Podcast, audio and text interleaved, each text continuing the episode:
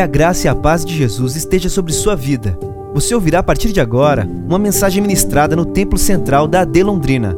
Que o Senhor fale fortemente ao seu coração e te abençoe de uma forma muito especial. Com certeza este é um dos versículos mais conhecidos da Bíblia Sagrada e alguns até chamam o capítulo 3 e versículo 16 do Evangelho de São João como centro da Bíblia. O fato é que neste versículo existe um comprometimento muito grande de um Deus fiel para com um povo infiel. Nós acabamos de ouvir neste lindo louvor a fidelidade de Deus. E por outro lado, nós devemos reconhecer a nossa infidelidade para com o nosso Deus. O capítulo 3 e versículo 16 é uma conversa entre Jesus e uma instrução a Nicodemos. E nessa conversa nós ganhamos este maravilhoso versículo que diz assim: Porque Deus amou o mundo de tal maneira que deu o seu único filho, ou o seu filho unigênito, para que todo aquele que nele crê não pereça, mas tenha a vida eterna. Quantos podem dizer amém? amém. Podem sentar-se.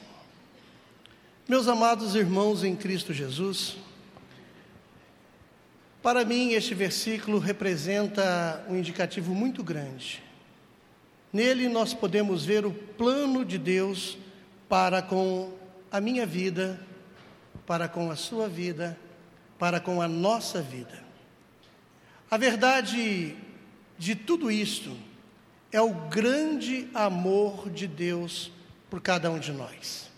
Amor este incondicional. Amor este incomparável. Amor este que somente um Deus Todo-Poderoso, que criou-nos, pode ter. Um amor que resiste até a infidelidade de muitos de nós. Quando diante de Deus fazemos promessas, eu creio que muitos aqui fizeram promessas para Deus. E muitas dessas promessas foram quebradas. Eu vejo nos altares, quando realizamos cerimônias de casamento, promessas sendo quebradas. Mesmo quando você pergunta na alegria ou na tristeza, muitas promessas estão sendo quebradas no momento de alegria. Quando as coisas estão bem, quando o casal recebe uma promoção, quando conseguem tem uma conquista, não estão sendo fiéis. Imaginem só nos momentos tristes. Quantos lares você tendo que relembrar desses compromissos, dos votos de fidelidade que fizeram um para com o outro. Mas a grande verdade é que Deus nos fez como coroa da criação. Nós somos o melhor de Deus. Em Gênesis 1 e 26, tem o tratamento de Deus na nossa formação. O versículo disse: Façamos o homem a nossa imagem conforme a nossa semelhança. Da mesma forma, do mesmo jeito, aparência, jeito de Deus. O propósito de Deus para este homem é que este homem domine sobre os peixes do mar, e sobre as aves dos céus, e sobre o gado, e sobre toda a terra, e sobre todo réptil que se move sobre a terra. Meus irmãos, o propósito de Deus para o homem, desde os primeiros momentos da sua existência, eram os mais belos, os mais especiais. Ao homem foi dado toda a liberdade, todo o comando, toda a liderança sobre tudo aquilo que Deus criou. Mas este homem, este homem cede ao engano. Este homem cede as falsas promessas, e este homem sai da presença de Deus, este homem peca. Parece-me que é muito fácil, às vezes, jogar essa responsabilidade lá para Adão e Eva. Mas quantos homens, quantas mulheres conhecem o plano de Deus nas suas vidas e vivem diariamente traindo a confiança de Deus? Diariamente saindo da presença de Deus, fazendo coisas que Deus não se agrada, esquecendo que é a coroa da criação esquecendo que é a imagem e a semelhança deste Deus. E isto com certeza dói nos nossos corações.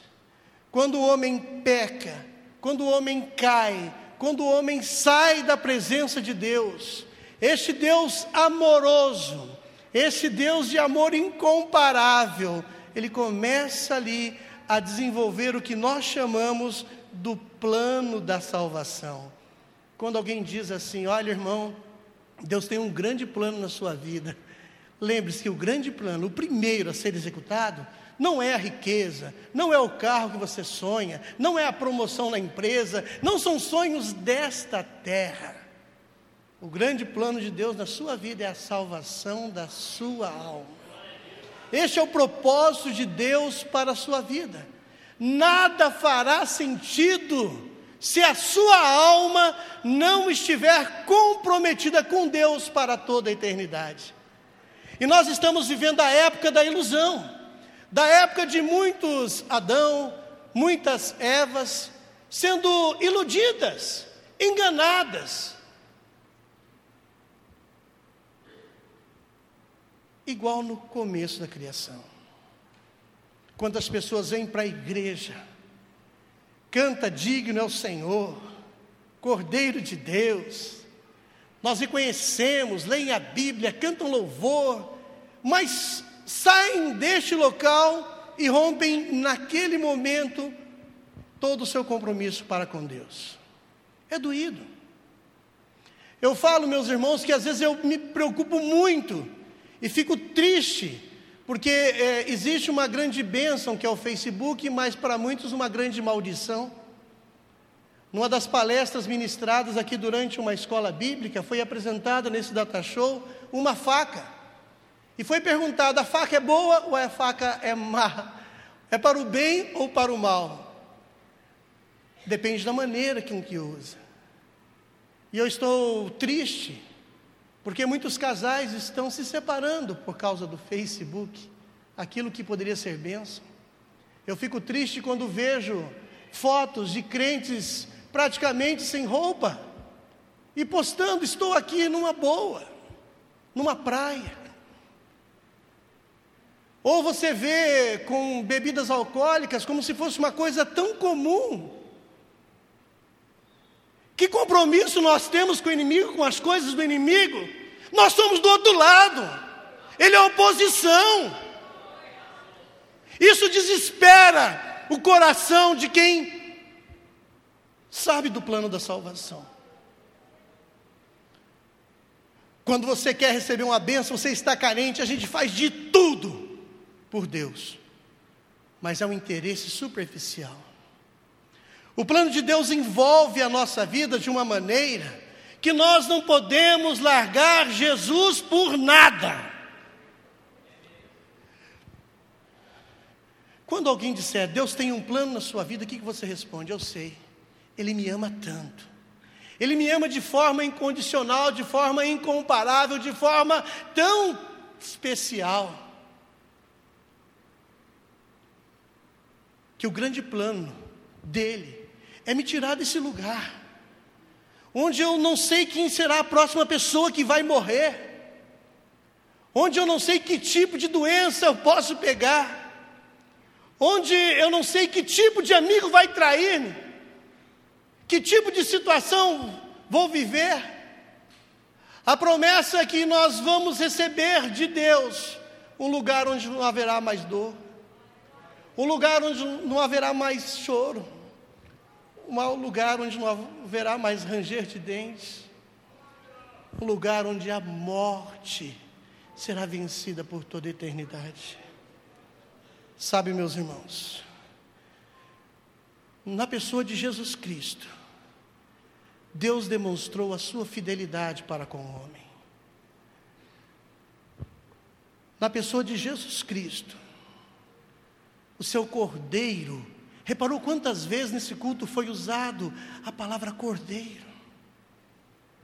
Quantos louvores hoje falaram da palavra cordeiro?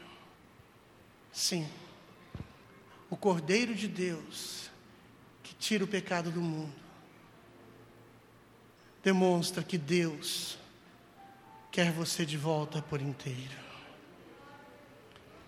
Você olha na Bíblia, cada versículo da Bíblia, cada livro da Bíblia, tem uma promessa, uma promessa reservada para cada um de nós. Eu estava lembrando da cantata Deus Conosco. Eu amo cantatas, eu amo louvores.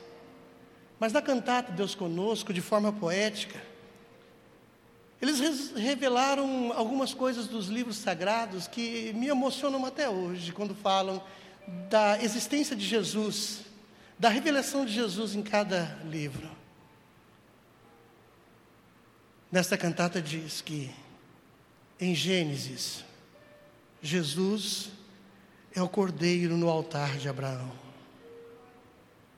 Em Êxodo, ele é o cordeiro da Páscoa. Em Levítico, ele é o sumo sacerdote.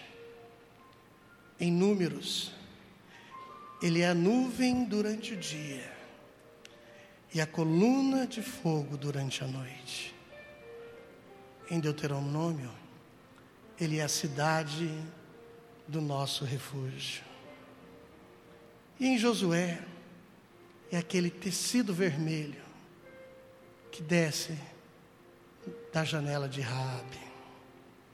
Em Juízes, ah, ele é o nosso juiz. Em Ruth, ele é o parente redentor.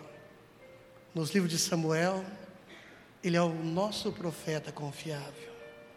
No livro de Reis e Crônicas, ele é o nosso soberano.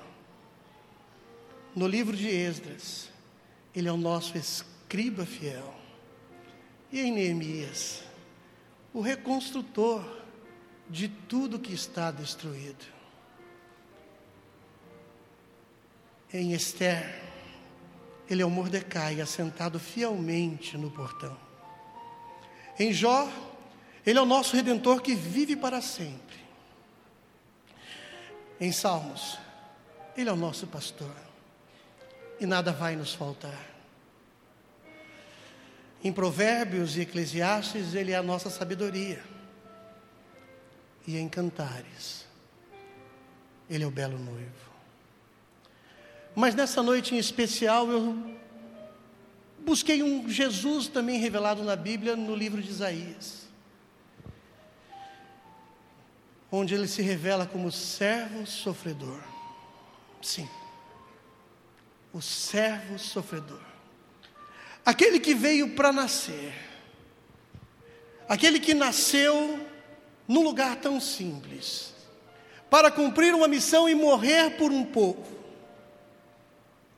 mesmo que esse povo fosse infiel. No capítulo 53 de Isaías, nós temos uma das revelações mais belas a respeito desse amor de Deus para conosco e do sofrimento de Jesus.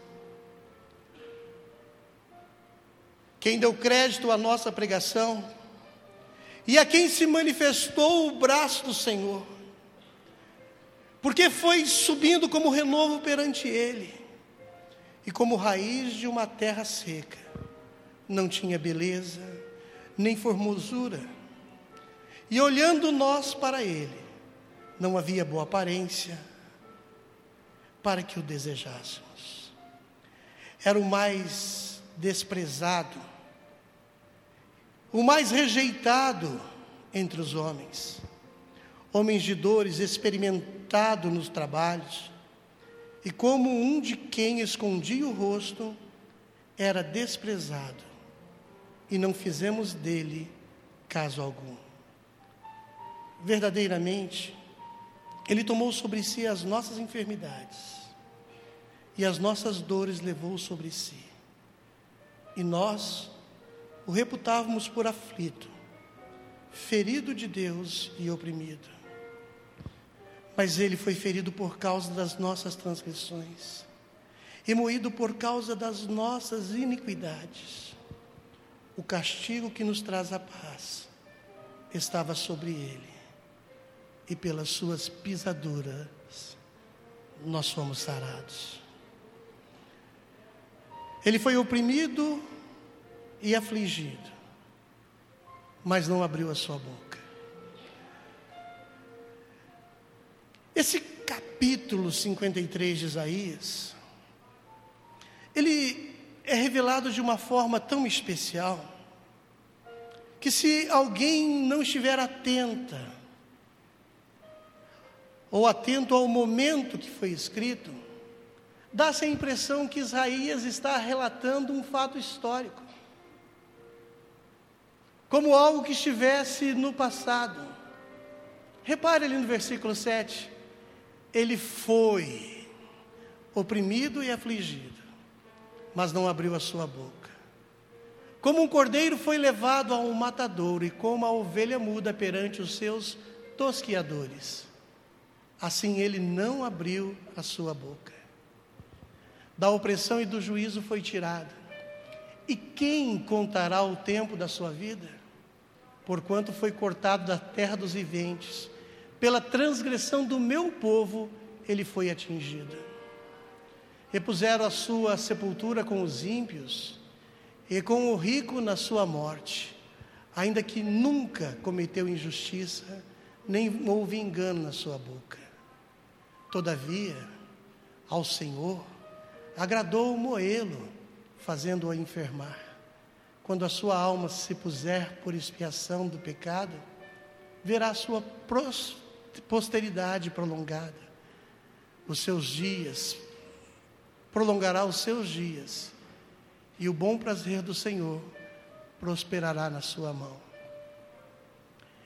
Ele verá o fruto do trabalho da sua alma e ficará satisfeito com o seu com o seu conhecimento o meu servo, o justo.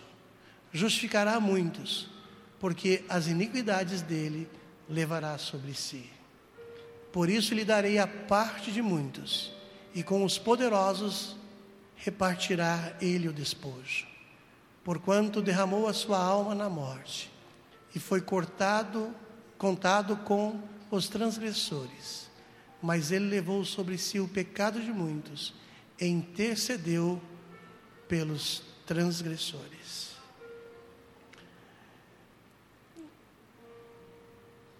Nós estamos vendo um Jesus servo. E uma pergunta que eu me faço o tempo todo: 700 anos antes desse fato acontecer, antes da crucificação de Jesus, eu me pergunto: quem é que levou Jesus à cruz? Eu já vi muita gente é, colocar a morte de Jesus como se fosse um herói. Sim, foi um herói. Outros colocam a morte de Jesus como um mártir de uma era, de uma religião. Mas a grande verdade é que ele morreu por nós. O versículo 5 diz: ele foi ferido por causa das nossas transgressões e moído por causa das nossas iniquidades. Quem levou Jesus à cruz? Fomos nós, eu e você. Nós temos que reconhecer este ato como um divisor especial nas nossas vidas. Quando agimos dessa maneira, não vamos negociar a nossa fé por nada. Não será qualquer prato de lentilha ou um prato de lentilha ou alguma coisa que o inimigo tenta oferecer. Não. Eu não abro mão da minha fé porque eu reconheço. Eu reconheço que ele foi ferido por causa das minhas transgressões e moído por causa das minhas iniquidades. Eu não posso errar duas vezes. Chore me canta lá, historiando lá. Quem matou Jesus não foram aqueles soldados, mas sim os nossos pecados. Os seus açoites eram meus, aquela cruz era minha. No versículo 4 diz: verdadeiramente Ele tomou sobre si as nossas enfermidades e as nossas dores levou sobre si, e nós o reputávamos por aflito, ferido de Deus e oprimido. Na cruz, Ele foi moído pelos nossos pecados. Quando nós temos qualquer dor, uma cãibra, uma distensão, a gente se acaba. Mas a Bíblia diz que ele foi moído, foi judiado por nós. Ah, eu não posso trocar isso por nada. Eu não posso trocar isso por uma balada. Eu não posso trocar isso por um Big Brother. Eu não posso trocar isso por nada. É inegociável. Será que Deus tem que fazer alguma coisa mais por nós? Será que o que ele fez está incompleto? Não, meus irmãos. Cristo morreu pelos nossos pecados, Ele morreu pelos meus pecados, Ele morreu pelos seus pecados, Ele morreu para que nós tivéssemos vida, e a Bíblia diz que é vida com abundância. Nós estávamos condenados ao salário do pecado, o salário do pecado é a morte. Mas o dom gratuito de Deus é a vida eterna em Cristo Jesus. Aleluia.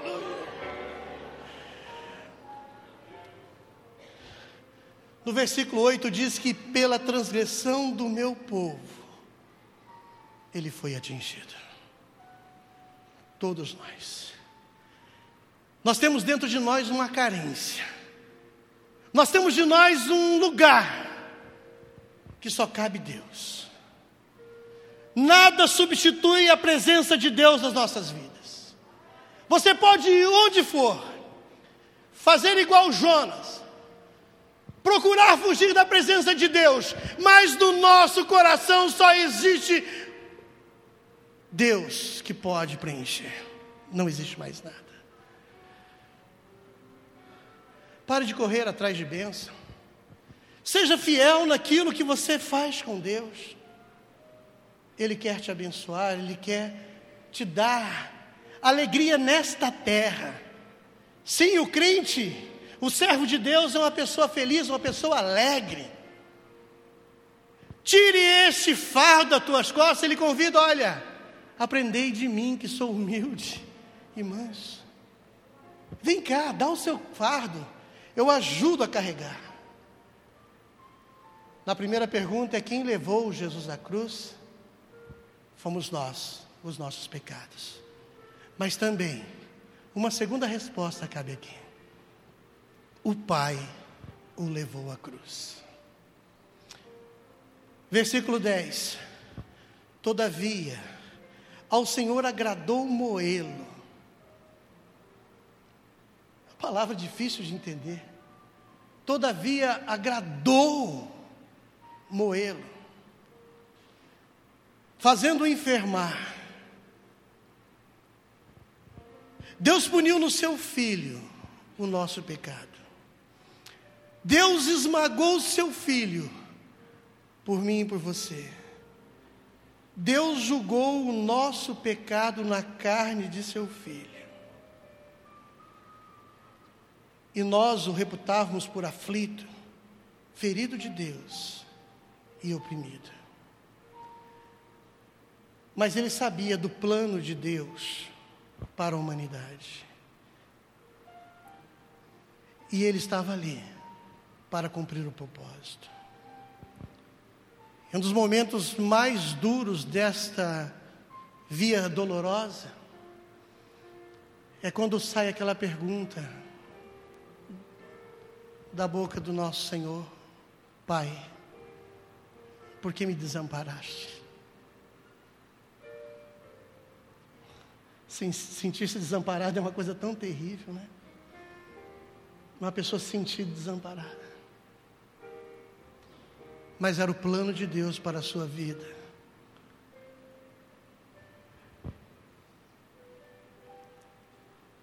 Diante da mesma pergunta, quem levou Jesus Cristo à cruz?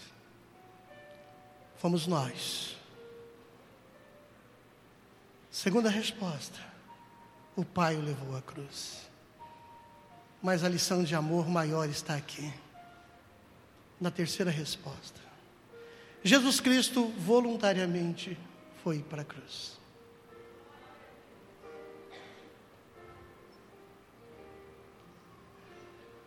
voluntariamente, Jesus foi para a cruz. Versículo 7. Ele foi oprimido e afligido, mas não abriu a sua boca. Como um cordeiro foi levado ao matadouro, e como ovelha muda perante os seus tosquiadores, assim ele não abriu a sua boca. A reação de Jesus sabendo tudo o que ia acontecer, sabendo que iria passar por aquele cálice, mas ele não relutou. Sabe por quê? Porque ele te ama tanto. E você ainda fala assim: eu ah, vou acabar com a minha vida, vou desistir. Tudo de errado só acontece comigo.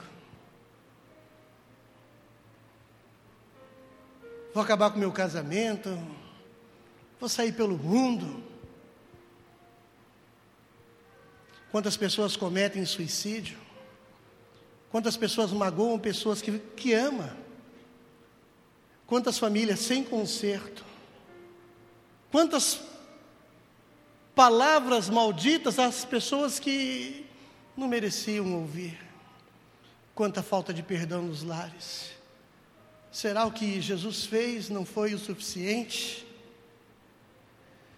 A reação de Jesus a todo esse sofrimento demonstra que ele sabia muito bem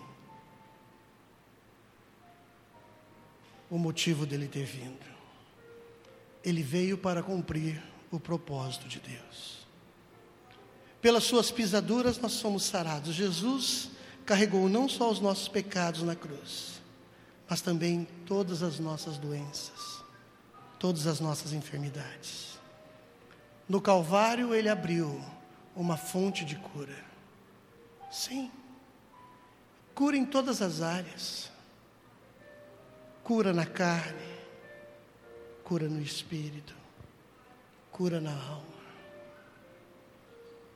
Basta apenas crer. Ele não está aqui para negociar essa cura, Ele está aqui para te dar de graça.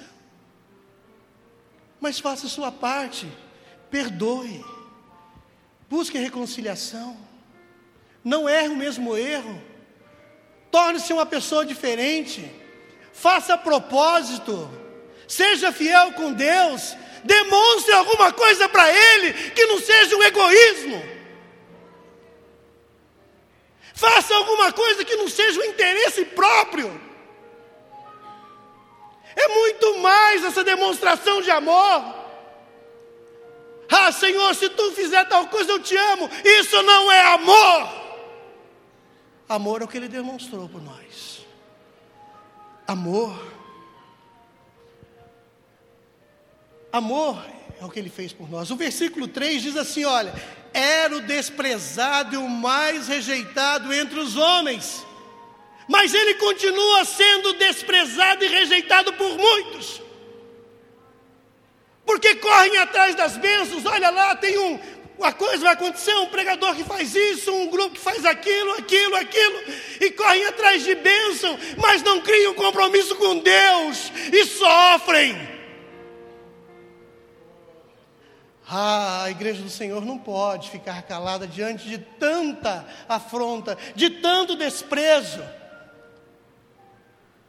Sabe, quando Jesus foi levado naquela via dolorosa, ele foi rejeitado pelos mais próximos, pelos mais íntimos. As pessoas viravam o rosto. Mas estamos no dia disso acabar. Quantas vezes Jesus tem abençoado a sua vida? Eu convido nesta noite para que você faça um propósito com Deus. Que não haja Jesus, não procure Jesus pelos seus interesses. Quando ele curava, estava cheio de gente. Quando ele fazia milagre, estava cheio de gente. Quando a multidão seguia, até quem não sabia o que estava acontecendo seguia, porque alguma coisa estava acontecendo. Mas quando o verdadeiro evangelho, o verdadeiro propósito veio à tona, muitos rejeitaram. Não, não é esse evangelho que eu quero. Mas eu peço para que você entenda só uma coisa: Jesus não veio em vão. Todos aqueles que aceitarem como seu único e suficiente Salvador, está incluso no plano de Deus. Porque Deus amou o mundo de tal maneira que enviou seu único filho para que todo aquele que nele crê não pereça, mas tenha vida eterna. Não rejeite Jesus. Aceite Jesus. Não corra atrás da bênção de Jesus. Ele vai te abençoar, Ele pode prosperar, Ele pode curar, mas acima de tudo, Ele quer salvar a tua alma, Ele quer curar a sua vida, Ele quer te dar uma nova vida e quer te lugar, levar para um lugar tão especial. Eu quero ir para esse lugar. Quantos querem? Digam amém. Amém. Estou com saudade do céu. Estou com saudade do céu. Porque na Bíblia, o meu Jesus diz que foi preparar um lugar. E se eu for e vos preparar lugar, virei outra vez e vos levarei para mim mesmo, para onde eu estiver, estejais vós também. Eu quero estar com Jesus. Amém.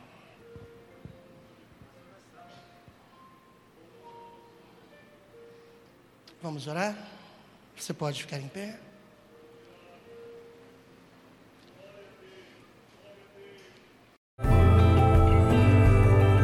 Essa foi uma mensagem ministrada no Templo Central da De Londrina. Acesse nossas redes sociais no Facebook, Instagram e YouTube e fique por dentro de tudo o que está acontecendo. Deus abençoe.